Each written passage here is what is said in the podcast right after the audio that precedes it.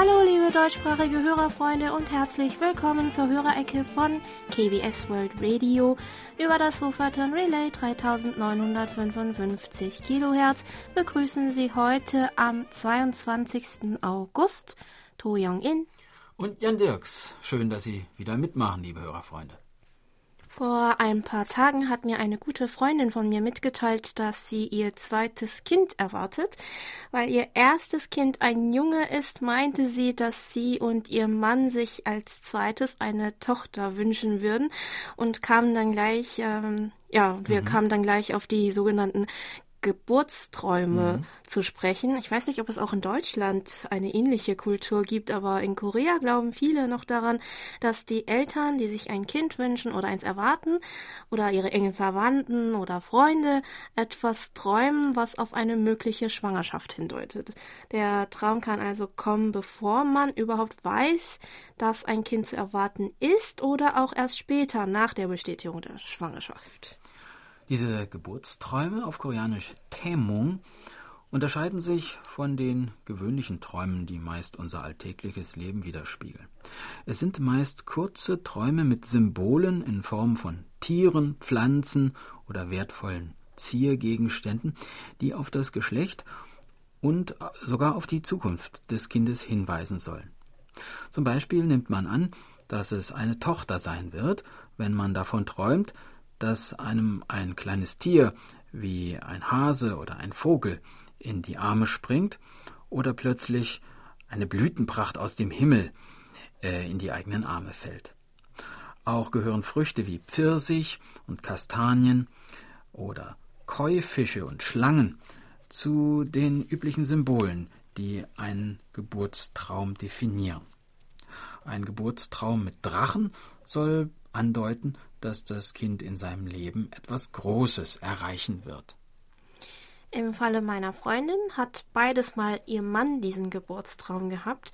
Beim ersten Kind hat ihr Mann in seinem Traum ein schwarzes Rind von einem Feuer gerettet und äh, in dem Augenblick, als er das große Tier in den Arm genommen hat, hatte es sich in ein Kalb verwandelt. Wegen der Farbe und der Tierart waren sich die beiden also beim ersten Mal ganz sicher, dass es ein Junge wird, was auch dann auch äh, ja gestimmt hat. Beim zweiten Kind ähm, hat er von einem Vogel geträumt und als er es mit seinen Händen eingefangen hatte, verwandelte es sich in ein Baby. Dieses Mal nahmen sie also an, dass es eine Tochter wird, aber äh, haben dann vor ein paar Tagen beim Arzt enttäuscht herausgefunden, dass es wieder ein Junge geworden ist. In meinem Fall hatte meine Mutter von einem ganz dicken goldenen Ring geträumt, der über ihren Kopf schwebte. Er hat so stark geglänzt, dass sie deshalb aufgewacht sei. Meine Eltern und ich hoffen daher, dass ich irgendwann in meinem Leben also doch nochmal ganz reich werde. Dieser mhm. Brauch von Geburtsträumen ist zwar schon uralt und hat auch eigentlich keine wissenschaftlichen Hintergründe. Es ist also eigentlich aber Aberglaube äh, eher. Aber viele Koreaner haben jedenfalls immer noch viel Spaß an dieser Traumdeutung und äh, einige finden sie sogar immer noch von Bedeutung. Ja, dann hoffen wir, dass äh, dein Geburtstraum bzw. der deiner Eltern, äh, Jongin, genau. äh, sich äh, genauso äh, realisiert, wie ihr euch das wünscht.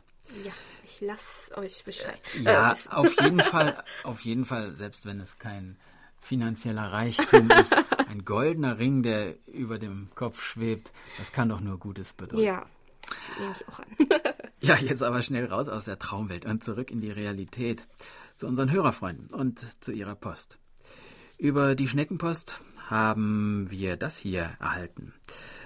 Thomas Becker aus Bonn berichtet, dass er uns mit seinem Grundig-Satellit 300 mit Teleskopantenne am 3. August mit SINPO 45544 gehört hat. Herr Becker hofft außerdem, dass der Regen bei uns aufgehört hat, wenn sein Brief bei uns angekommen ist. Ja, und der Regen hat tatsächlich aufgehört. Bis letzten Samstag hat es noch geregnet, aber dann gab es endlich Sonne mit blauem Himmel, auch wenn es gleichzeitig noch ein Stückchen wärmer und schwüler geworden ist. Zum Sendeinhalt vom 3. und 4. August schrieb uns Herr Becker noch Wieder eine sehr schöne Sendung. Interessant, dass das Auto in diesen Zeiten ein Comeback feiert. Am 4. August hörte ich in der Sendung Literatur zum Hören die Erzählung Das Studio, das die Träume fotografiert. Eine sehr schöne Geschichte, die zum Nachdenken anregte und auch sehr gut vorgelesen von Jan Dirks. Vielen Dank. Wir freuen uns, dass Ihnen die Sendung gefallen hat. Am 3. August wurde in Kreuz und Quer durch Korea berichtet, dass sich mehr Koreaner wegen Corona ein Auto anschaffen. Angaben des Verbands der Mobil äh, Automobilindustrie zufolge wurden vom Januar bis Juni über 800.000 Neuwagen verkauft, was einen Zuwachs von 5,9 Prozent im Vorjahresvergleich bedeutet. Aber wie wir vor ein paar Wochen in der Hörerecke schon erwähnt hatten, ist in Seoul gleichzeitig auch die Zahl der Nutzer des öffentlichen Radverleihservices gestiegen. Von Januar bis April diesen Jahres wurden über 5,2 Millionen Mal öffentliche Fahrräder ausgeliehen, was einen Anstieg von ca. 57 Prozent im Vorjahresvergleich entspricht. Vor allem in der letzten Märzwoche, in der wegen Corona die Social Distancing Maßnahmen in Seoul auf die höchste Stufe erhöht wurden, verzeichnete die Zahl der Nutzer im Vergleich zu den vorigen Märztagen das 1,7-fache. Auch aus gesundheitlichen Gründen sei das Interesse am öffentlichen Fahrradverleih größer gewesen, da seit Corona Sport im Innenraum nur begrenzt möglich geworden ist und daher mehr Leute nach Outdoor-Optionen suchen. Mehr über den öffentlichen Fahrradverleihdienst von Seoul wünschte sich übrigens Monitor Dietmar Wolf aus Hammelburg. Der Solar Service heißt Darengi, was aus dem koreanischen Kinderlied Tadongo, also Fahrrad, kommt. Der Klingelton eines Fahrrads wird auf Koreanisch nämlich Dareng Dareng oder Darering beschrieben. Mhm. So heißt es im Lied auch, ähm, wenn ich es kurz vorsingen darf. Ja.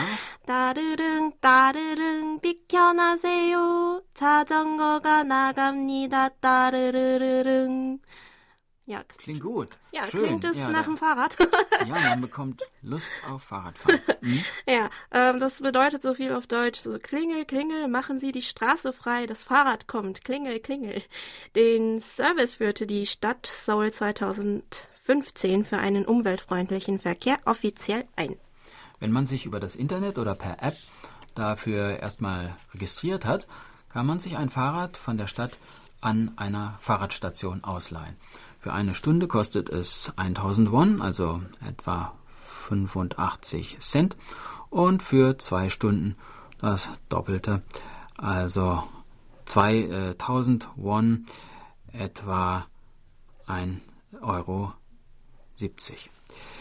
Andererseits kann man sich auch gleich für mehrere Tage im Voraus registrieren und zahlen, also wie zum Beispiel für sieben Tage oder einen Monat sechs Monate oder sogar für ein ganzes Jahr. Aber auch hierbei gilt, dass man mit dem Rad entweder bis zu einer Stunde oder zwei Stunden am Stück fahren darf. Das Fahrrad muss am Ende wieder an einer Haltestelle äh, abgestellt werden. Mit der App kann man sich auch gut orientieren ähm, und herausfinden, wo die nächste Station liegt. Deshalb sind die Darengi-Räder eher weniger geeignet für längere Strecken werden überwiegend von Pendlern äh, in ihren 20ern und 30ern benutzt. Aber für einen kurzen Ausflug in einem der Parks in der Stadt kann man sie, äh, sich auf jeden Fall eins mhm. ausleihen. Auch vor unserem Radiosender gibt es eine Station, an der man sich ein Dadelni ausleihen und damit gleich zum Joido Park fahren kann. Die Seouler Innenstadt an sich würde ich als wenig äh, fahrradfreundlich bezeichnen, aber in den größeren Parks und auch entlang des Hahnflusses und seiner Nebenflüsse kann man eigentlich schon eine schöne Fahrradfahrt genießen. Wer einmal eine längere Strecke versuchen möchte, sollte aber vielleicht doch lieber sein eigenes Fahrrad mitnehmen. Ich kenne auch einige Deutsche, die mit ihrem Fahrrad nicht nur durch die Stadt, sondern auch durchs ganze La Land gereist mhm. sind, was sie auch ganz machbar fanden. Die Website bike.go.kr des koreanischen Innenministeriums könnte für solche Fahrradreisen einige Anhaltspunkte geben.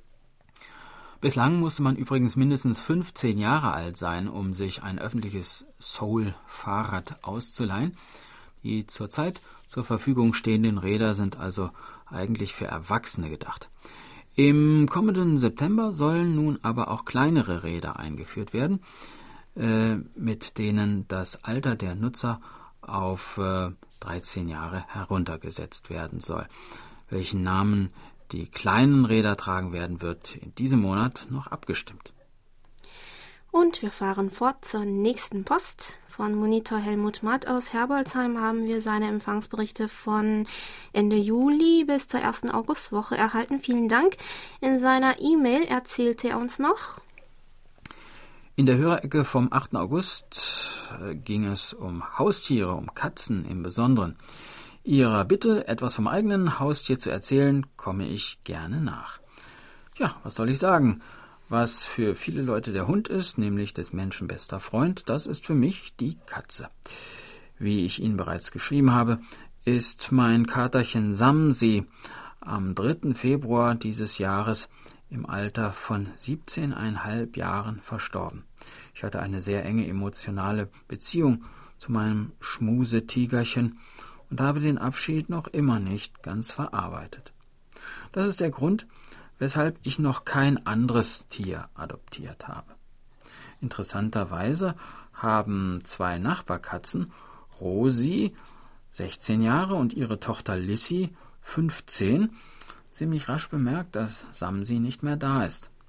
Inzwischen kommen sie jeden Tag zum Schmusen auf Besuch vorbei, fast so, als ob sie uns trösten wollten.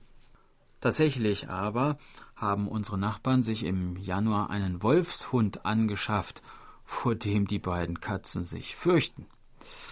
Wahrscheinlich würden sie gern bei uns einziehen.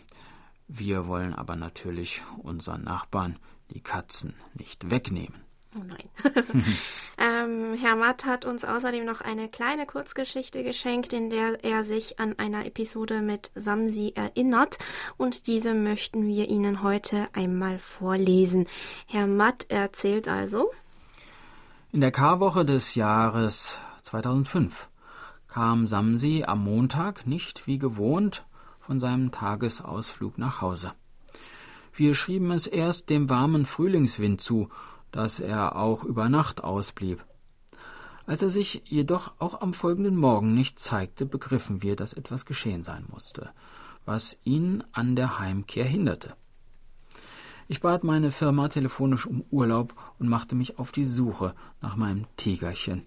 Ich fuhr alle Straßen ab, telefonierte mit Tierärzten und Tierheimen der Region, hängte sein Foto an alle Straßen und Plätze, lief seinen Namen rufend durch alle Straßen und Gassen unseres Dorfes und musste am Abend erschöpft, verzweifelt und in Tränen nach Hause zurückkehren. Auch die folgenden Tage verliefen nach dem beschriebenen Muster, und dennoch konnte und wollte ich nicht akzeptieren, dass mein geliebtes Häschen einfach völlig verloren sein sollte. Meine Frau Linda und ich durchsuchten erneut die vertrauten Wege, riefen vor jedem Haus, jeder Garage und jeder Scheune seinen Namen. Es war doch Ostern und es konnte doch sein, dass Samsi in dem Haus einer Familie gestrandet war, die sich im Osterurlaub befand. Wir riefen wirklich unsere Seele aus dem Leib und der Verzweiflung nah hörte ich plötzlich aus einer Garage der Nachbarschaft ein ganz leises, völlig verängstigtes Miau. Es bestand für mich überhaupt kein Zweifel, dass es sich um Samsis Stimme handelte. Als sich auf mein Klingeln an der Wohnungstür niemand meldete, überlegte ich, wie das Tor zu öffnen wäre. Ersatzschlüssel bei Nachbarn, Feuerwehr, Schlüsseldienste, alle Möglichkeiten blitzten durch meine Gedanken. Meine Frau bewahrte die Ruhe und klingelte erneut an der Tür des besagten Hauses. Ein altes Frauchen öffnete nach einigem Warten die Tür. Natürlich lief sie sofort zurück ins Haus und öffnete, als wir ihr unsere Geschichte rasch erzählt hatten, von innen das Garagentor. Sie erklärte, dass die junge Familie des Hauses in der Tat vor einer Woche in die Ferien abgereist war und dass das Tor seither verschlossen war. Die Garage erwies sich jedoch als völlig überfüllte Abstellkammer, fast schon ein Gerümpelkabinett, in dem allerlei museale Gegenstände wild durcheinander lagen. Als wir eintraten, war von unserem Kätzchen allerdings nichts zu hören und nichts zu sehen. Nicht das leiseste Miau ließ darauf schließen, dass sich hinter all diesen skurrilen Sonderlichkeiten ein Tier verbergen könnte. Erst nach einigen Sekunden des völligen Schweigens meldete sich unser geliebter kleiner Freund wieder zu Wort. Wir begannen sofort damit, all die Gegenstände und Abfälle, die sich in dem Raum befanden, von der rechten auf die linke Seite zu räumen, weil wir dahinter unseren Samsi vermuteten. Weitere Nachbarn kamen herbei und beobachteten diskutierend unsere Verrücktheiten. Nach gut dreißig Minuten, wir waren fast fertig, sauste ein völlig verstörtes Tierchen, unser Samsi, an uns vorbei und verschwand erneut hinter der neu von uns errichteten Gerümpelhalde. Seine Angst vor all den Menschen, die hier herumstanden, war nach all den Tagen des Gefangenseins viel zu groß, um sich uns zu nähern. Mir wurde klar, dass wir auf diesem Wege keinen Erfolg haben konnten. Nachdem Linda zu Hause das Auto und Samsis Futtertöpfchen geholt hatte, bat ich alle Nachbarn, die sich schon eingefunden hatten, den Ort zu verlassen. Als endlich völlige Stille herrschte, zeigte Samsi zwischen all dem Gerümpel sein weißes Näschen. Das Futter, das Wasser und meine zärtlichen Worte nahmen ihm schon nach wenigen Augenblicken seine Scheu, und er kam langsam, aber zielstrebig auf mich zu. Ich streichelte ihn, flüsterte mit vertrauter Stimme, gab ihm Zeit, etwas zu essen und zu trinken, nahm ihn dann ganz zärtlich in meine Arme und brachte ihn zum Auto. Zu Hause angekommen war unser Tierchen so erschöpft, dass es die ganzen restlichen Ostertage fast an einem Stück schlief. Der Augenblick des Wiedersehens nach all den Tagen der Tränen und Verzweiflung war gewiss einer der glücklichsten Momente meines Lebens. Vielen Dank für die schöne Geschichte, lieber Herr Matt. Wir sind froh, dass es ein Happy End gegeben hat. Ja. Wir bekommen, wir bekommen ja ab und zu von unseren Hörerfreunden solche schönen Kurzgeschichten und auch Reiseberichte die wir dann meistens in der Sendung aus äh, Zeitgründen bedauerlicherweise gar nicht komplett vorlesen können. Aber diese Woche konnten wir es einmal versuchen, da angesichts der Urlaubssaison vergleichsweise wenig Post angekommen ist. Und bevor es zum nächsten Teil unserer Sendung geht, hören wir noch ein bisschen traditionelle koreanische Musik. Han Chung-eun spielt auf dem Sogum, also auf einer kleinen Bambusflöte, das Stück Gokgil Blumenweg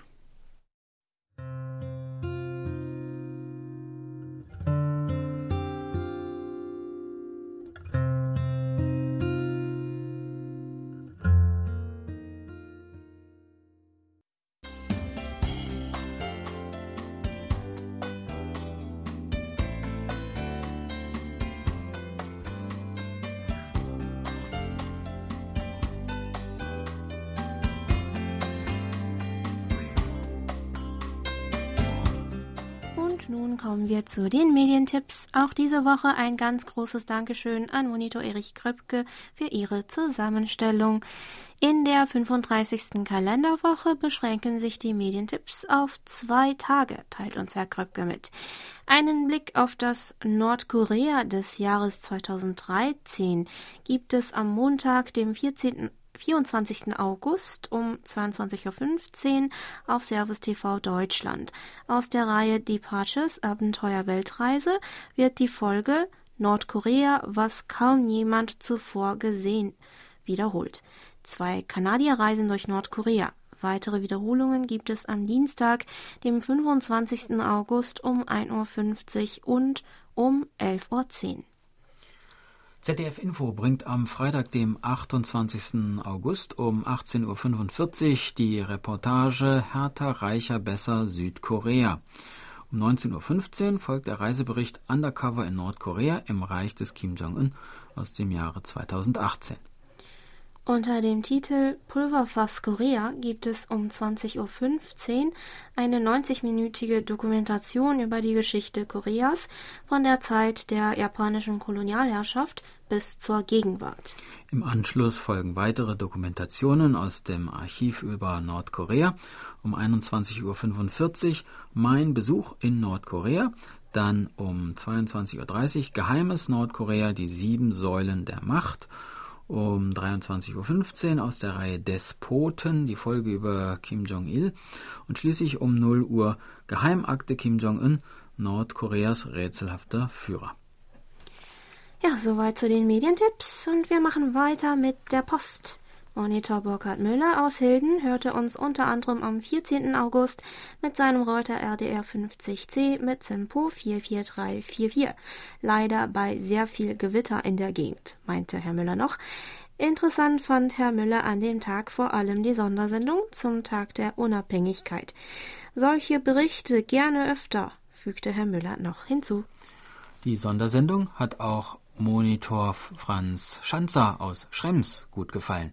In seiner E-Mail schrieb er uns, ich habe heute Ihre Sondersendung zum Unabhängigkeitstag gehört. Diese Sendung war sehr interessant und sehr ausführlich gestaltet. Der Empfang war wieder störungs- und aussetzerfrei. Das Programm hat mir wie immer sehr gut gefallen. Ihre Meinungen und Feedbacks zu unserem Programm und Empfangswegen können Sie übrigens noch bis zum 30. August auch über unsere Online-Umfrage zur Hörerzufriedenheit abgeben. Den Link finden Sie auf unserer Homepage. Wir bedanken uns bei allen Hörerfreunden, die sich bereits die Zeit dafür genommen haben, für ihre Unterstützung und hoffen, dass die Umfrage auch in der letzten Woche weiterhin auf reges Interesse stößt. Dann hat sich auch Monitor Volker Wildschrei aus Dillingen gemeldet, der uns über die German-Adresse seine Empfangsberichte von Mitte Juli bis Mitte August zugeschickt hat. In diesem Zeitraum konnte er uns mit seinem Sony ICF SW 7600G durchgehend mit SINPO 55454 hören. Herr Wilschrei bedankte sich außerdem für die Erwähnung des TV-Beitrags beim Saarländischen Rundfunk vom 15. Juli, in dem Herr Wilschrei und sein Ansichtskartenhobby vorgestellt wurden. Zum Empfang und Sendeinhalt meinte Herr Wilschrei dann noch, Ihre Sendungen kommen nach wie vor auf der Frequenz 3955 Kilohertz in ausgezeichneter Qualität an, so dass ich mich voll auf den Inhalt des Programms konzentrieren kann. In dieser Zeit, in der man kaum größere Reisen unternehmen kann, ist die Sendereihe Schönje Ausflugstipps für Korea von Jan Dirks wirklich eine gute Alternative in Gedanken, ihr schönes Land zu besuchen. Vielen Dank nochmals. Ja, und wir bedanken uns, dass Sie so interessiert zuhören. Eine kurze E-Mail hat uns diese Woche auch Edwin Reibold aus Wilhelmsfeld hinterlassen, in der er schreibt, über die Geburtstagsgrüße von Ihnen und meiner Kollegin Angelika Vogel habe ich mich sehr gefreut. Da ich nicht damit gerechnet habe, war es eine wirklich gelungene Überraschung. Vielen Dank dafür. Das haben wir sehr gerne gemacht, lieber Herr Reinbold. Falls auch andere Hörerfreunde ihre Lieben zu ihrem Geburtstag über unsere Hörerecke überraschen und alles Gute wünschen möchten, können Sie uns natürlich gerne schreiben. Und damit sind wir auch schon durch mit der Hörerpost diese Woche. Aber wir wollen noch ein paar Hörerfragen beantworten. In diesem Monat ist die Ecke von Thomas Schneider leider ausgefallen. Aber für solche Fälle haben wir noch zwei Hörerfragen von ihm aufbewahrt. Und zwar lauteten die, gibt es durch die Alterung der koreanischen Gesellschaft auch verstärkt Demenzfälle? Und gibt es auch Pflegeversicherungen? Im Jahr 2018 betrug die Zahl der Senioren im Alter von 65 Jahren oder mehr etwa 7,4 Millionen Personen, was einen Anteil von 14,4 Prozent an Koreas gesamte Bevölkerung ausmachte. Die Zahl der Demenzpatienten in dieser Altersgruppe wurde 2018 auf circa 750.000 geschätzt, wobei mehr Frauen davon betroffen waren als äh, Männer. Die Zahl der Demenzkranken ist in Südkorea von 2013 bis 2018 durchschnittlich um 17 Prozent pro Jahr gestiegen. Geschätzt wird außerdem, dass sie im Jahr 2024 die Schwelle von 1 Millionen, im Jahr 2039 von 2 Millionen und im Jahr 2050 die Schwelle von 3 Millionen überschreiten wird. Da Demenz eine große gesellschaftliche und finanzielle Herausforderung darstellt, hat die jetzige Regierung 2017 ein staatliches System zur Unterstützung von Demenzpatienten und ihren Familien eingeführt. Dazu gehört auch ein Netzwerk von landesweit 256 Beratungszentren, die in städtischen bzw. kommunalen medizinischen Behörden eingerichtet sind und im Erkrankungsfall eins zu eins Beratungen mit Patienten und ihren Familien führen sowie auch kostenlose medizinische Untersuchungen durchführen. Auch können sich über diese Zentren Demenzpatienten untereinander treffen und miteinander austauschen, wodurch auch Depressionen bei den Patienten vorgebeugt werden soll. Für einkommensschwache Senioren mit Demenz sollen außerdem bis 2022 über 300 Pflegeeinrichtungen geöffnet werden, bei denen sie nur einen Teil der Pflege- und Behandlungskosten übernehmen müssen. Diese Beratungszentren unterliegen dem sogenannten Nationalen Demenzzentrum, das 2012 ins Leben gerufen wurde. Das Zentrum erforscht die verschiedenen Entwicklungen im Zusammenhang mit der Demenz-Thematik, unterstützt medizinische Forschungsprojekte und die Entwicklung von neuen Medikamenten gegen Demenz sowie Präventionsmaßnahmen. Die anfallenden medizinischen Kosten werden zum Teil vom Patient selbst, dem nationalen Pflegeversicherungssystem und gegebenenfalls auch von privaten Versicherungen übernommen. Die nationale Pflegeversicherung für Senioren wurde in Südkorea im Jahr 2008 eingeführt.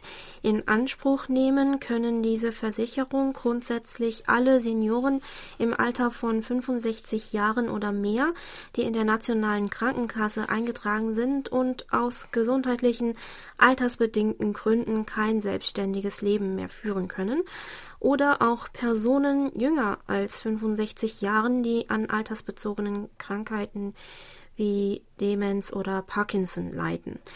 Diese werden noch einmal in fünf Gruppen eingestuft, wonach bewertet wird, welche Form von Pflege und Unterstützung sie in ihrem Alltag benötigen. Je nachdem können sie auf Grundlage dieser Versicherung regelmäßige Hausbesuche vom Pflegepersonal erhalten, in einer Pflegeeinrichtung langfristig stationiert und behandelt werden oder auch finanzielle Unterstützung erhalten.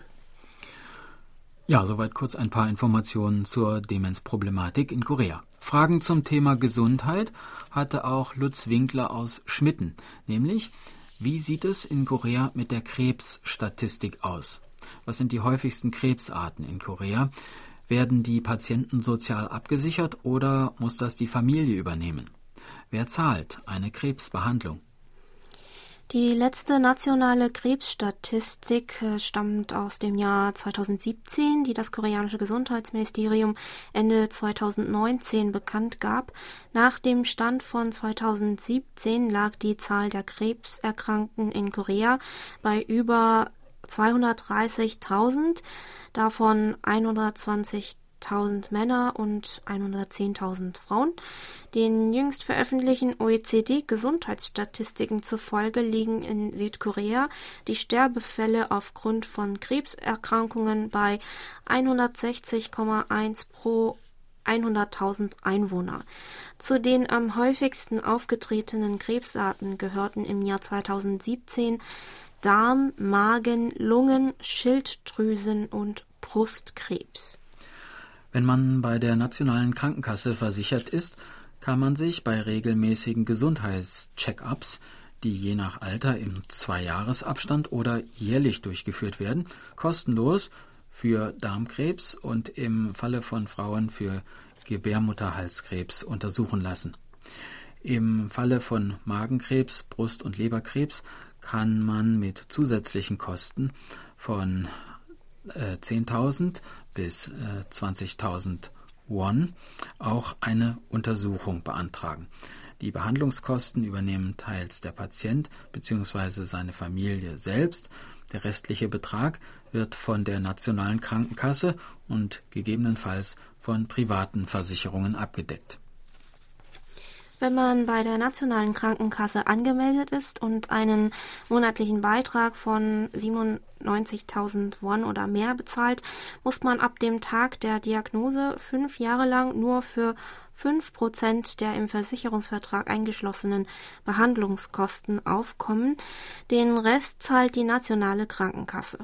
Patienten, die durch eine unerwartete Krebserkrankung stark an finanziellen Schwierigkeiten leiden oder ein niedriges Grundeinkommen haben, können bei bestimmten Bedingungen auch staatliche finanzielle Hilfen und möglicherweise auch Hausbesuche vom Pflegepersonal beantragen, Gleichzeitig gibt es, wie gesagt, auch eine Vielzahl von privaten Krebsversicherungen, die teilweise auch finanzielle Unterstützung für den Lebensunterhalt umfassen.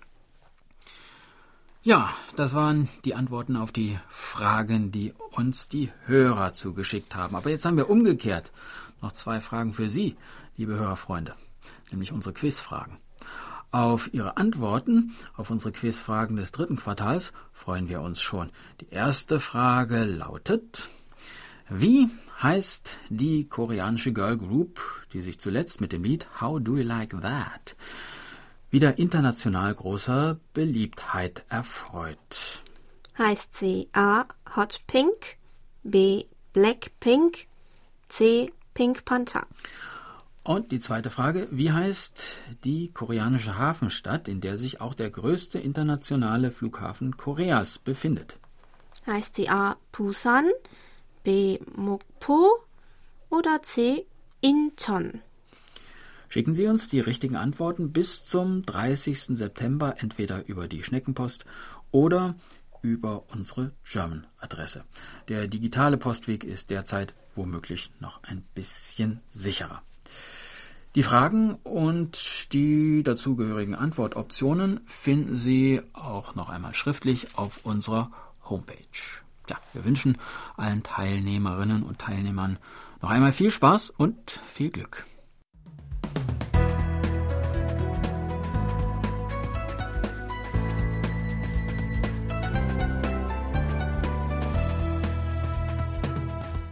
Sie hören KBS World Radio mit der Hörerecke. Geburtstagsecke. Diese Woche gehen unsere Glückwünsche an Hartmut Vogt in Ludwigslust, Harry Nibor in Celle und Dimitri Kutosov in Russland. Im Namen der Redaktion und von Monitor Bernd Seisser wünschen wir Ihnen allen viel Freude und Gesundheit und hoffen, dass Sie einen schönen Geburtstag hatten bzw. verbringen. Herr Seisser gratuliert außerdem auch seiner lieben Mutter Anna Seisser ganz herzlich zum Geburtstag. Auch von uns alles Gute. Mitfeiern wollen wir heute noch bei etwas Musik. Park Jin-young singt mit Son Mi When We Disco.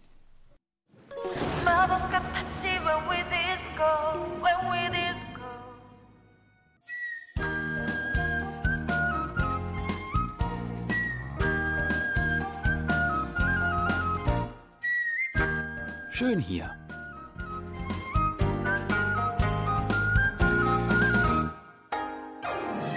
Ausflugstipps für Korea mit Jan Dirks.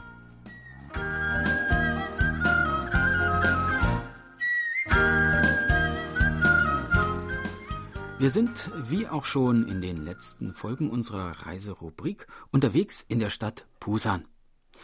Einer der im Sommer meist besuchten Orte von Busan ist der Strand von Haeundae. Zehntausende von Menschen liegen dann, wenn nicht gerade eine Pandemie herrscht, dicht an dicht hier in der Hitze oder drängen sich im Wasser.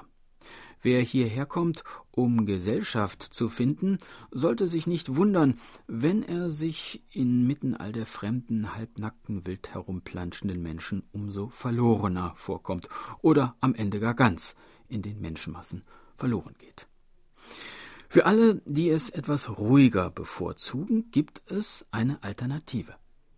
Am östlichen Zipfel des Strandes von Haeundae beginnt, etwas versteckt liegend, der Mipo-Cholkil. Hierbei handelt es sich um eine alte, nun stillgelegte Bahnstrecke die in den 1930er Jahren von den Japanern am Meer entlang gebaut wurde, um Landwirtschafts- und Fischereiprodukte zwischen Busan und Gyeongju zu transportieren. Die Strecke wurde später auch für Personenverkehr genutzt und viele Menschen verbinden mit ihr besondere Erinnerungen. Seien es die Schüler aus der Umgebung von Busan, die Tag für Tag mit dem Zug auf dieser Strecke nach Busan fuhren, um hier zur Schule zu gehen, die Frauen vom Land, die diesen Zug nahmen, um ihre Waren auf dem Markt von Busan anzubieten, Oder die frisch vermählten Ehepaare, die die Hochzeitsnacht in Haeundae verbrachten und dann am nächsten Tag mit dem Zug ihre Hochzeitsreise nach Gyeongju antraten. All dies ist Vergangenheit. 2013 wurde die Bahnstrecke stillgelegt und ein Jahr später als Wanderweg neu eröffnet. Der Weg führt auf dem rostigen Schienenstrang, den man ganz bewusst nicht entfernt hat, von Mipo über Chongsapo und Gudokpo bis zum alten Bahnhof Songjongyok und ist etwa 4,8 Kilometer lang. Die Route beginnt etwa 10 Fußminuten vom Haeundae-Strand entfernt in Mipo, einem bescheidenen kleinen Fischerdorf, das noch genauso aussieht wie vor ein paar Jahrzehnten. Der Grund dafür ist, dass der Blick vom oberhalb liegenden Talmajikoge, vom Mondaufgangshügel auf das Meer, nicht durch Hochhäuser verbaut werden durfte. Die Szenerie des Dorfes wurde deshalb unter anderem auch als Filmkulisse für den Film Heunde benutzt.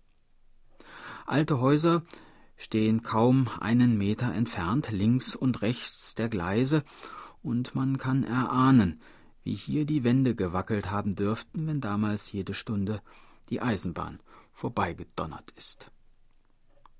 Geht man weiter, öffnen sich die Häuserzeilen und man hat den weiten Blick auf das Meer. Wendet man sich um und blickt zurück, sieht man ganz am Ende des gebogenen Schienenstrangs die Inselgruppe Oryukdo, die mit dem Strand verbundene Insel Tongbeksom und die große Brücke Kwangan Taekyo liegen. Wir durchqueren nun einen kleinen Tunnel unterhalb des Mondaufgangshügels. Wir treten ins Freie. Auf der rechten Seite das Meer und auf der linken der Hang mit den krumm gewachsenen Bergkiefern. Wir erreichen nun das Dorf Chongsapo, dessen Hafeneinfahrt von einem weißen und einem roten Leuchtturm bewacht wird und dessen hübsche Cafés zu einer kleinen Rast einladen. Chongsapo liegt ungefähr auf halber Strecke der Wanderroute und da viele Wanderer hier kehrt machen und den Weg wieder zurückgehen, ist der nun folgende zweite Wegabschnitt weniger frequentiert und etwas ruhiger. Wir kommen an kleinen Gemüsebeeten vorbei, an Stangen mit zum Trocknen aufgehängten Seetang und immer wieder an kleinen Cafés. Bis sich schließlich der Strand von Songjiang vor uns erstreckt und wir das alte Bahnhofsgebäude erreichen, das 1934 erbaut wurde und in dem sich heute eine Galerie befindet. Hier endet unser heutiger Spaziergang. Die Zukunft dieses einzigartigen Wanderweges ist ungewiss. Man hört von Bestrebungen, den Weg in eine Railbike-Strecke umzuwandeln, die den Betreibern dann sicherlich eine Menge Geld einbringen dürfte mit der Beschaulichkeit und mit der Freiheit, diesen wunderbaren Küstenabschnitt in individuellem Tempo zu gehen und in aller Ruhe auf sich wirken zu lassen, wäre es dann vermutlich vorbei. Das war unser Ausflugstipp für heute. In einer Woche starten wir die nächste Tour und würden uns freuen, wenn Sie uns wieder begleiten. Tschüss und bis dann, sagt Jan Dirks.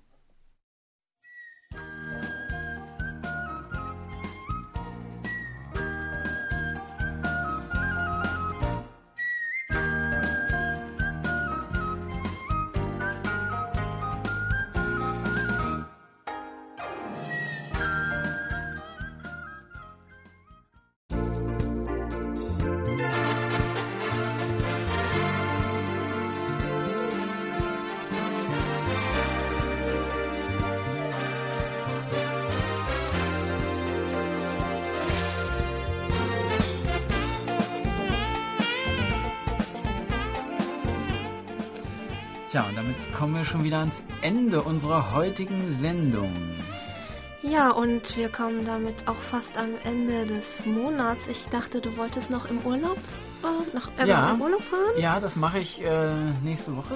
Oh. Ähm, geht's in die Berge, in ein äh, Tal mit Gebirgsbach zur Oh. Erfrischung. Ja, klingt tut's. Ja, äh, wir freuen uns drauf. Äh, besonders für die Kinder wird das vielleicht ganz schön. Die Mhm. Regenzeit ist auch vorbei. Die Berge, Berge rutschen jetzt hoffentlich nicht mehr ab. wir mussten das schon deshalb ein bisschen verschieben. Ähm, stimmt. aber ich werde dann berichten, wie es war. Also äh, vielleicht baue ich das sogar auch in die, äh, in die, In die Reiseecke Reiserubrik. ein. Hm, ja. Mal schauen. Ich bin auch gespannt und bestimmt auch die Hörerfreunde. Wir danken uns heute fürs Zuhören und ähm, gute Nacht und schöne Träume wünschen Ihnen To Young In. Und Jan Dirks, auf Wiederhören und bis nächste Woche. Thank you.